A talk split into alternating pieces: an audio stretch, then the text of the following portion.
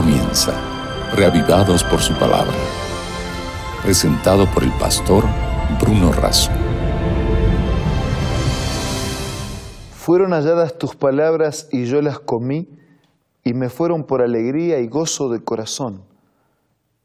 Estas fueron las palabras inspiradas del profeta Jeremías al considerar el valor y la bendición de la palabra de Dios para su vida. Es la misma motivación la que nos convoca día tras día en reavivados por su palabra, a fin de que el mensaje de Dios produzca fortaleza y alegría en nuestra existencia. Que la palabra de Dios nos conduzca y nos guíe por el mejor de los caminos. Por ese motivo, cada día nos concentramos en un capítulo de la Biblia hasta completar la lectura de toda la Sagrada Escritura. Hoy nos detenemos en el capítulo 11 de Segundo de Crónicas, pero antes vamos a pedir la bendición de Dios. Señor y Padre nuestro, por favor asístenos con tu Espíritu. Al abrir tu palabra, que nuestra mente y corazón sea abierta por tu gracia. Te lo pedimos y agradecemos en el nombre de Jesús. Amén. En el capítulo 11 del segundo libro de Crónicas nos encontramos algo así como con una síntesis de las recompensas o bendiciones de la obediencia.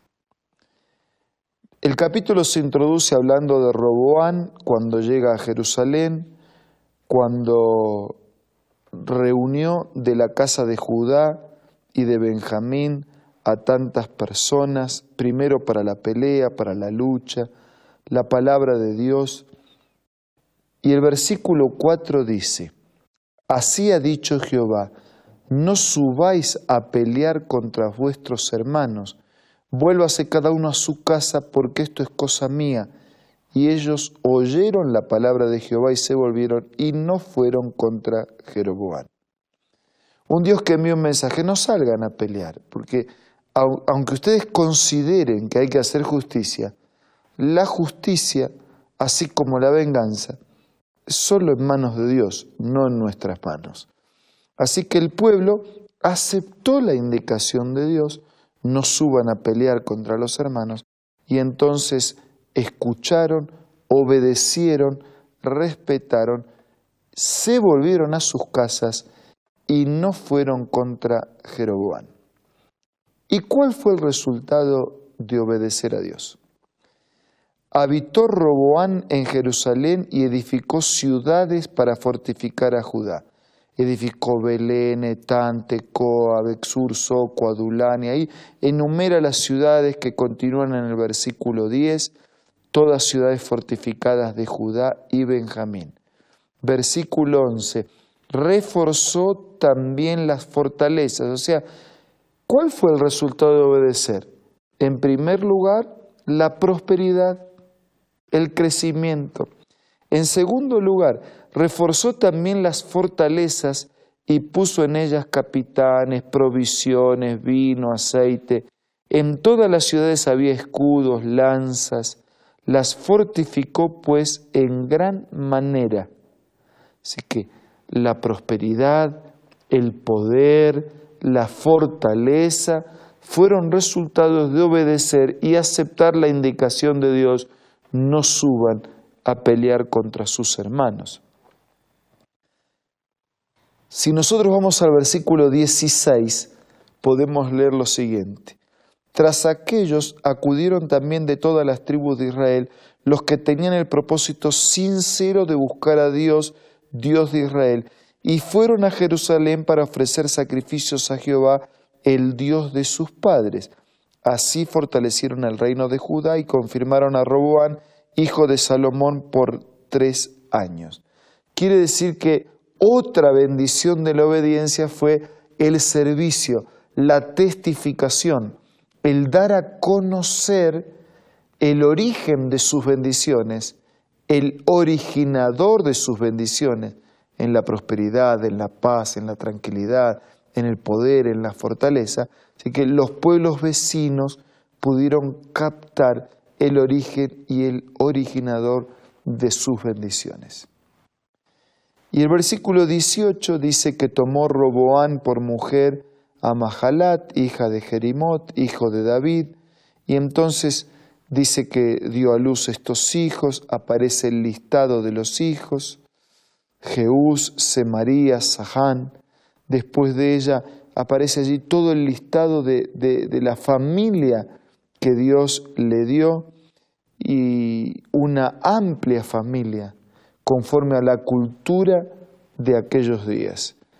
Eh, la familia, la descendencia, la salud, la vida, el vigor, la energía, fue otro resultado de la disposición a obedecer y aceptar el mandato y la palabra de Dios.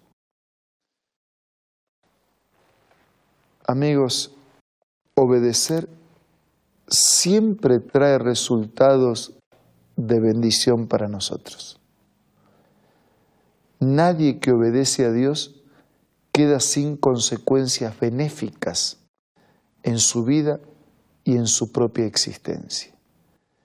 Ellos lo experimentaron así. Dios dijo, no vayan a pelear con los hermanos, dejen eso conmigo. Si necesitan justicia, dejen que Dios haga justicia. Ustedes vivan correctamente. Y obedecer a Dios trajo en ellos estas consecuencias. Prosperidad, tranquilidad, paz, fortaleza, poder, servicio, testimonio y también una familia sana, una familia abundante y una descendencia feliz. ¿Está usted necesitado de bendiciones que tengan que ver con su vida, con su paz, con su tranquilidad, con su familia, con su trabajo, con su prosperidad, con la seguridad para enfrentar la vida y tener los recursos necesarios? Entonces, tenga una actitud de consulta aceptación de la voluntad de Dios y obediencia. Consultamos a Dios para saber lo que quiere.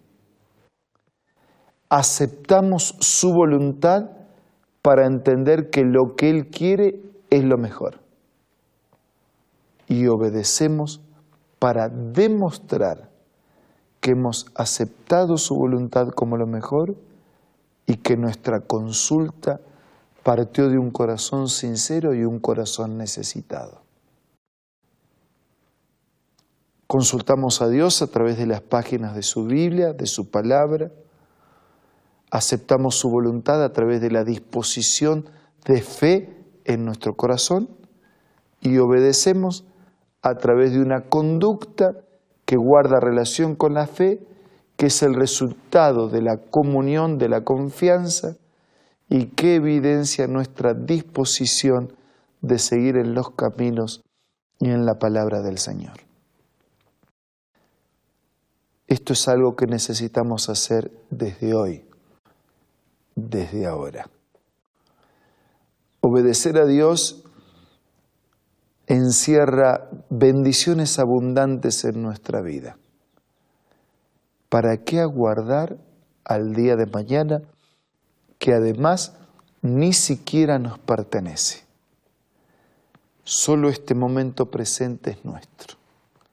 Por eso, en este momento e instante presente, pongamos nuestra vida y nuestra disposición delante de Dios para amarlo, para respetarlo y para obedecerlo dígaselo en directo, usted mismo, en estos momentos de oración personal y privada.